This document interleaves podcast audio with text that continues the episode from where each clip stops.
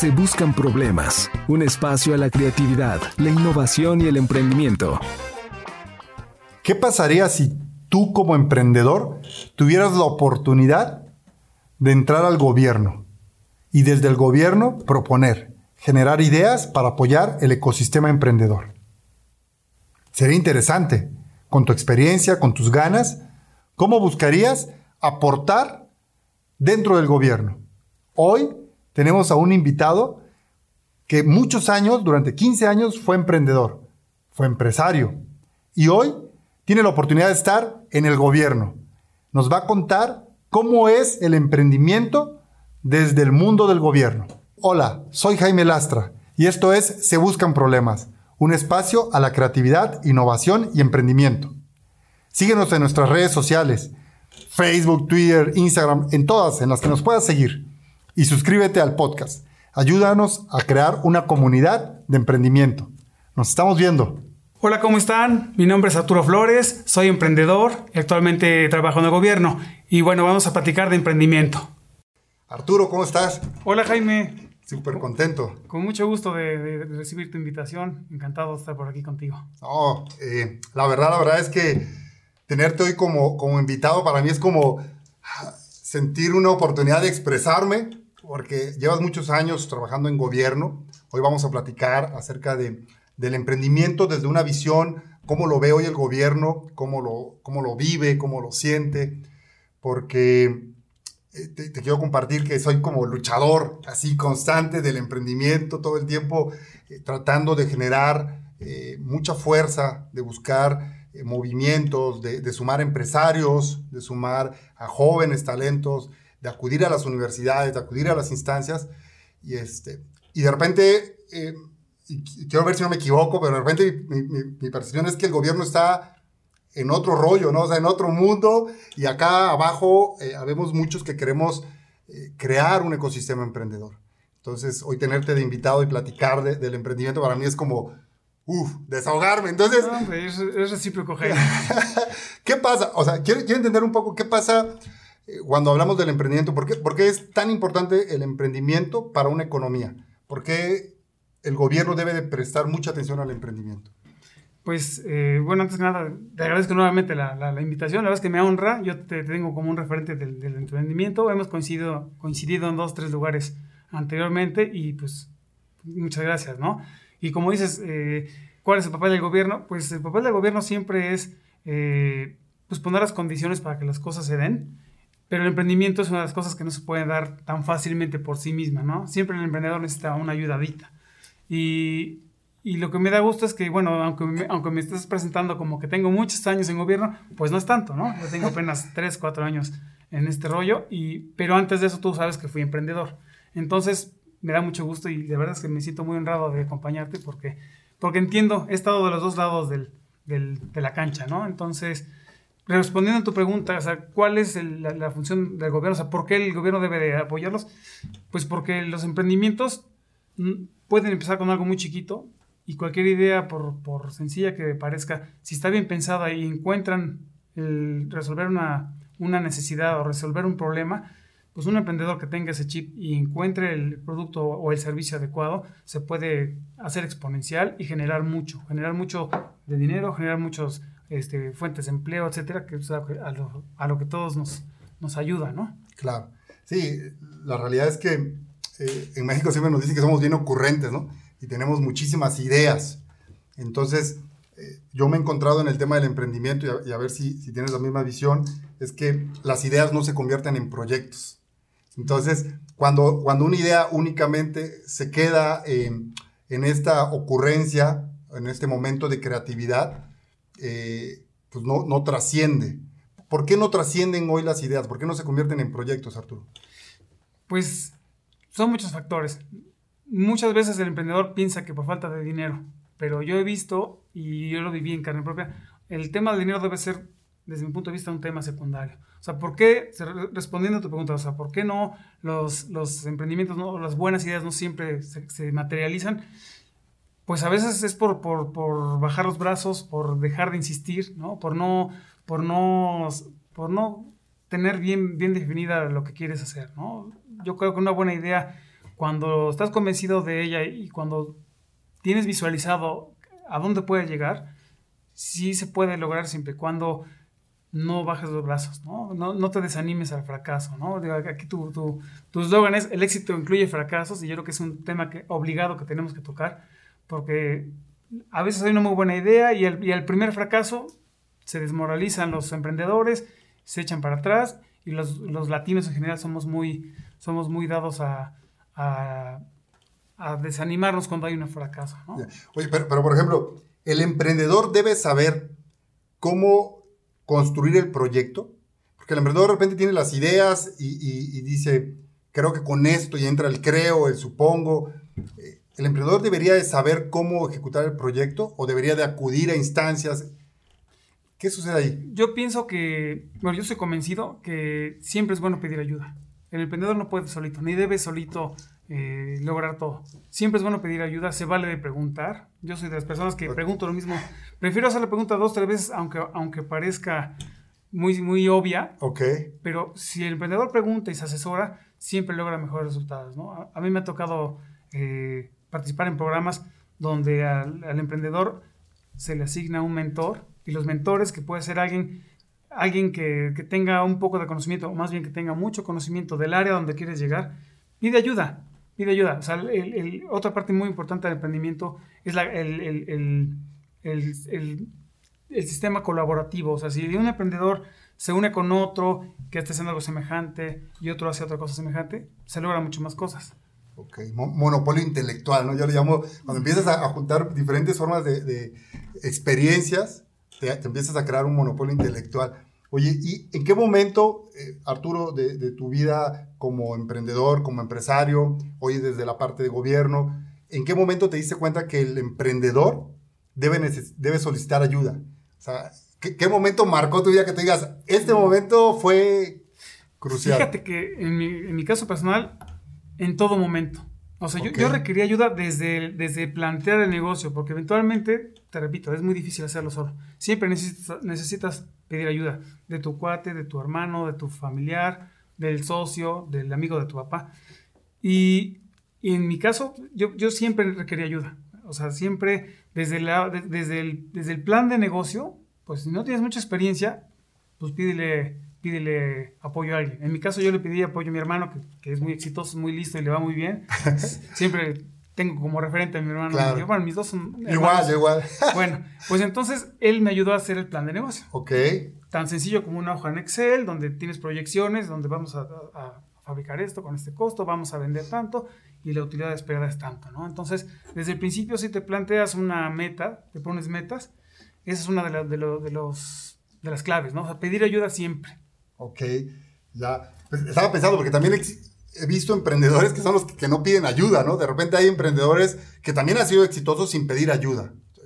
No sé si, si es un tema de perfil o incluso un tema de liderazgo, ¿no? Entonces, eh, ahí me entro un poco, eh, entro en, este, en esta situación compleja de, de, poder entender, pero creo que algo que sería interesante es auto, tener conciencia y autodiagnosticar tu personalidad para poder comprender si, si eres un emprendedor que requiere ayuda o eres un emprendedor que quiere saber un poco de todo. También, también es válido, ¿no? ¿O tú cómo lo ves?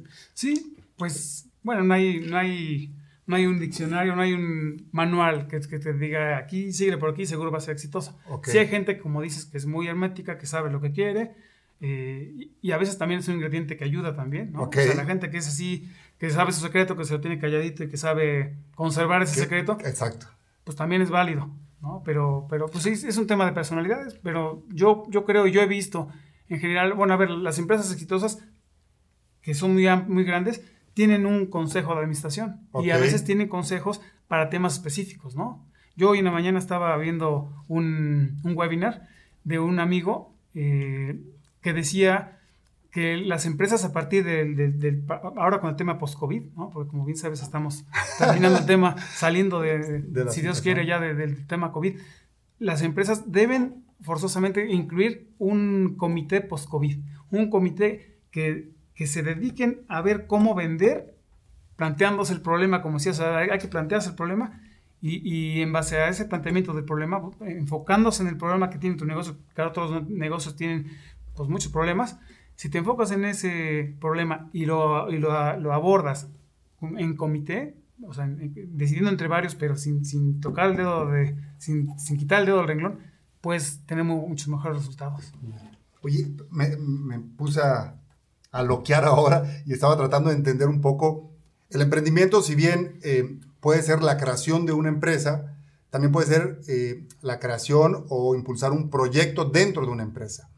Y me, puse a pensar, ¿cómo es el emprendimiento dentro del gobierno? O sea, ¿Cómo el gobierno eh, emprende?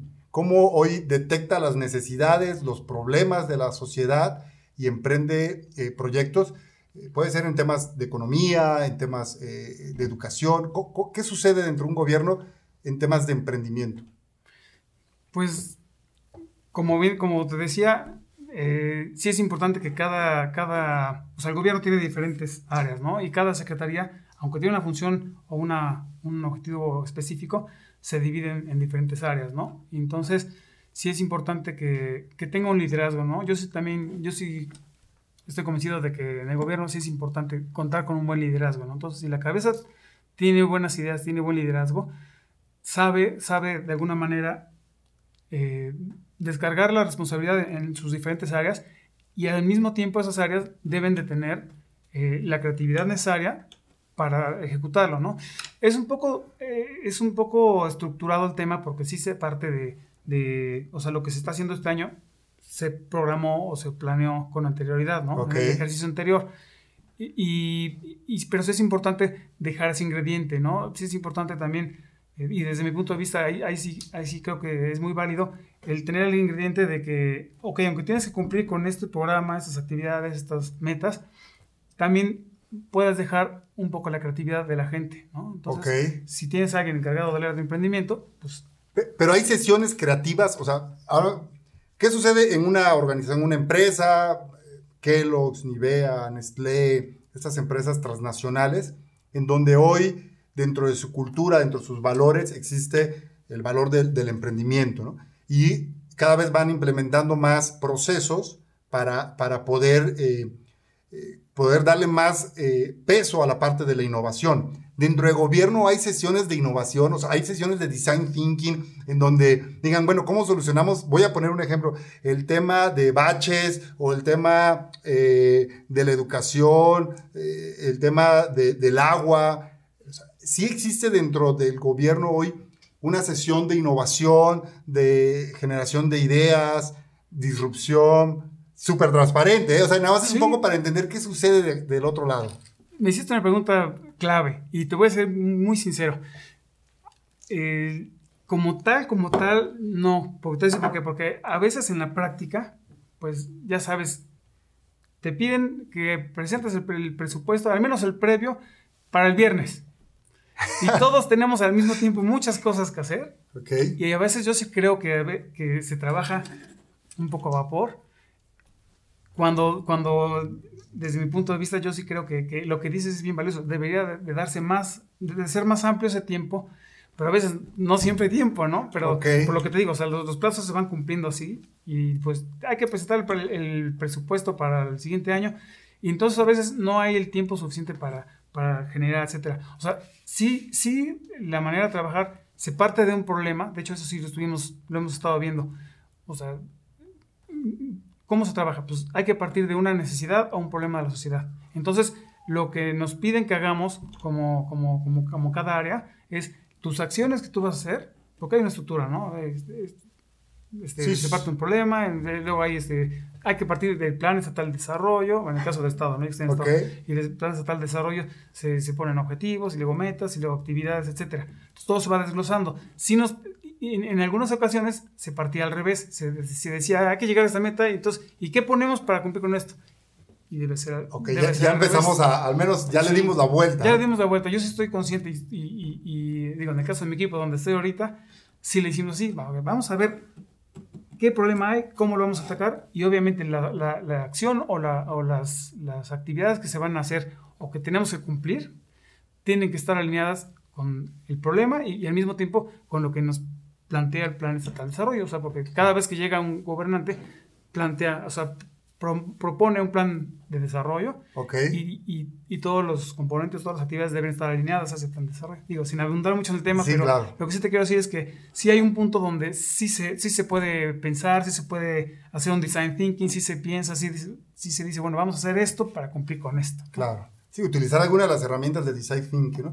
Eh, eh, ahora en, eh, tuve la oportunidad de estar en Nueva York, en, la Universidad de Buffalo, tomando un CPS, un, un programa de design thinking y eh, platicaba con un compañero de, Canadá que nos decía que su rol era, era ser facilitador, ser facilitador de sesiones creativas para gobierno. Entonces, él, su único rol era entrar a una sesión a ser el facilitador. Él no, él no participaba como consultor, simplemente como facilitador de la sesión para que las mentes que estaban en, en este grupo crearan esas soluciones, ¿no? Está muy bueno eso. y, es algo que no, que no es común, ¿no? ¿no? tenía ni voz ni voto, pero sí era el facilitador. Exacto. Para que dieran, la gente que tiene voz y voto, los fuera llevando. Los fuera llevando. Está interesante. A mí se me hizo súper loco, de primer mundo, lo están, están haciendo en Canadá, y, fue, bueno, esto sería maravilloso que lo implementas en una empresa o que lo implementas en, en, el gobierno. Oye, Arturo, y un poco para, para entender ¿Cómo migramos de, los emprendimientos de salsas, mermeladas, que son hermosos, que son maravillosos, que son folclóricos, pero cómo migramos eh, este, esta naturaleza de emprendimientos a una, a, una economía de patentes, a generar emprendimientos que nos lleven a una economía de patentes? Pues recurro al mismo argumento que te decía al principio.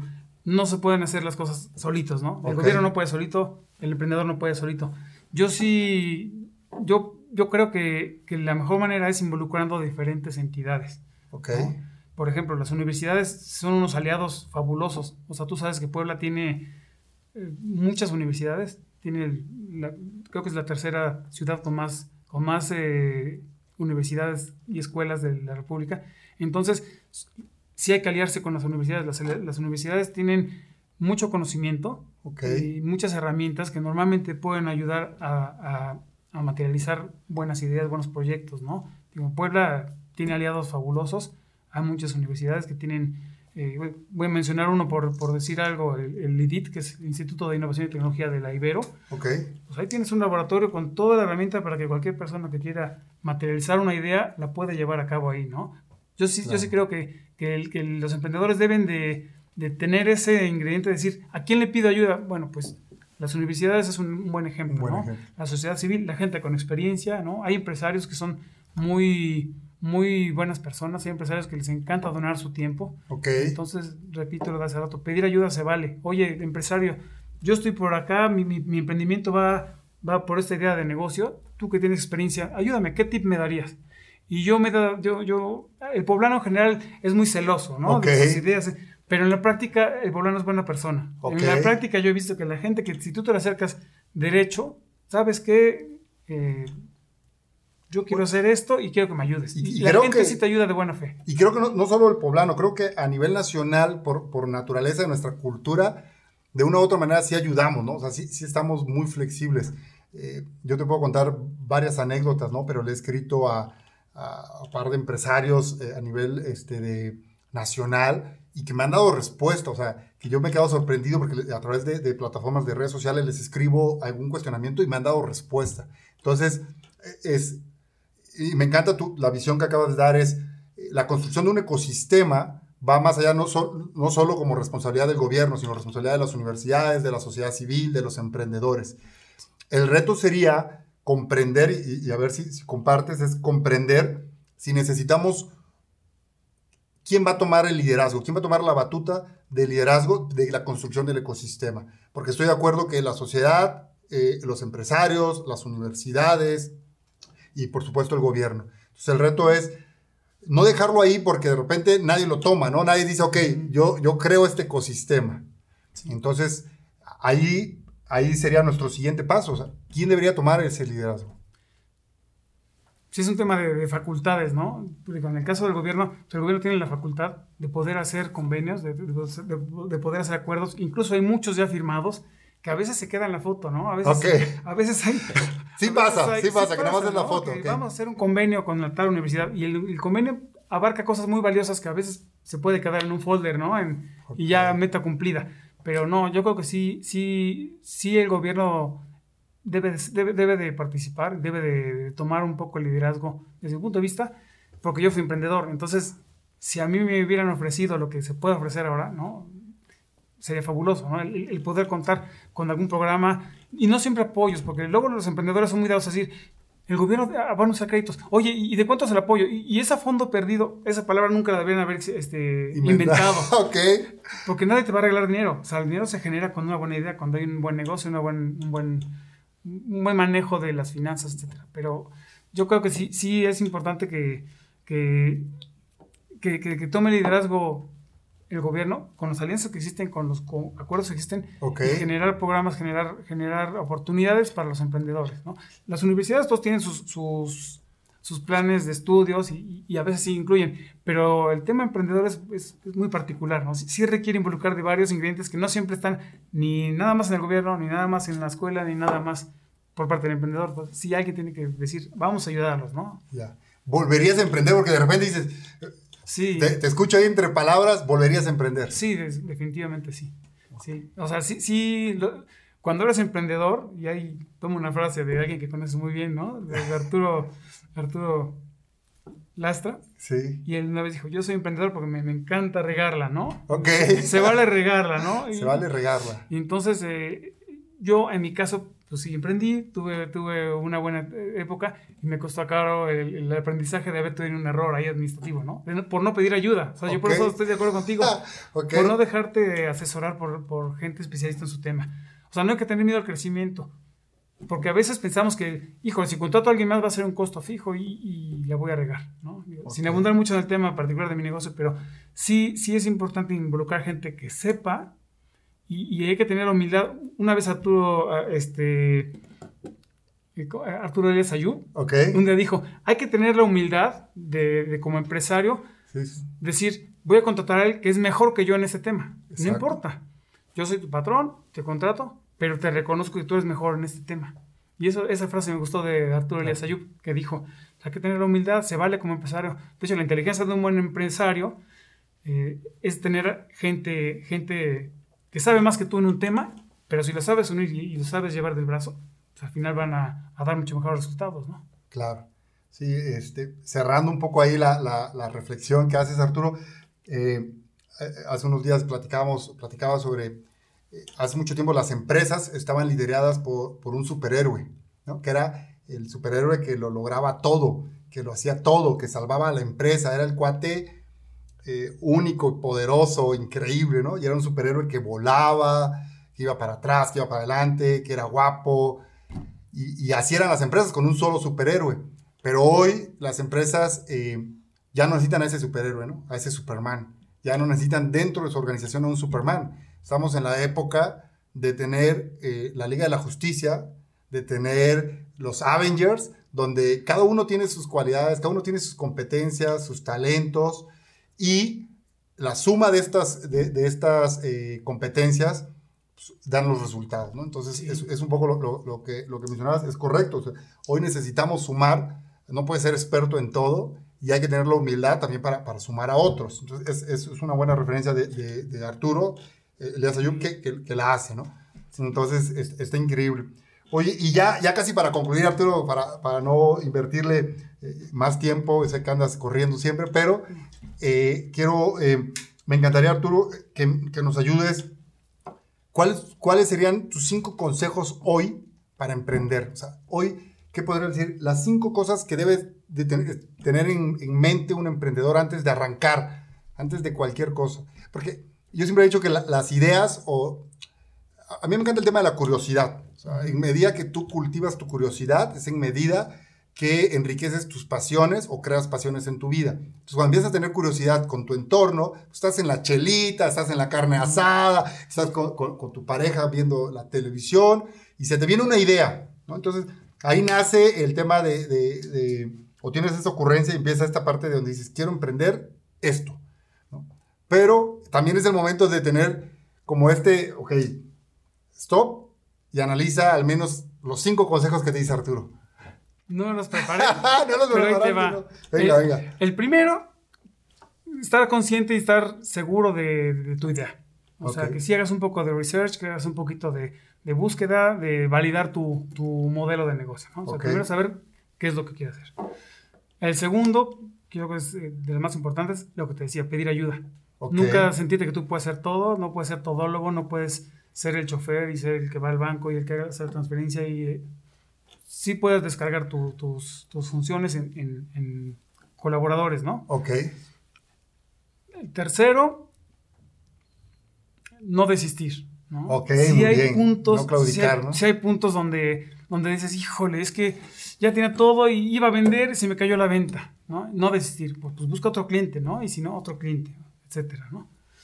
El otro, tener los ojos bien abiertos, no pivotear, más bien pivotear, o sea, tener los ojos bien abiertos.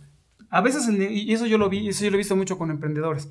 Traes una idea, vienes bien, sabes a dónde quieres llegar, pero por razones externas, de repente se vale pivotear. ¿Sabes qué? Pues mi negocio era, yo pensaba que era de, de logística, yo tenía un negocio de entrega, pero ya me di cuenta que mi negocio no es de entrega, ya me di cuenta que, mi- que el, el valor de mi negocio es, es eh, atención al cliente y, y es una atención personalizada en la entrega de productos. Ya no fue logística, fue, o sea, de, Fue Customer Experience, ¿no? de Customer Experience, o sea, que detectes qué es lo que le estás dando de más a tu, a tu cliente y eso te va a ser más valioso, ¿no? La gente te va, te va a buscar por eso, ¿no?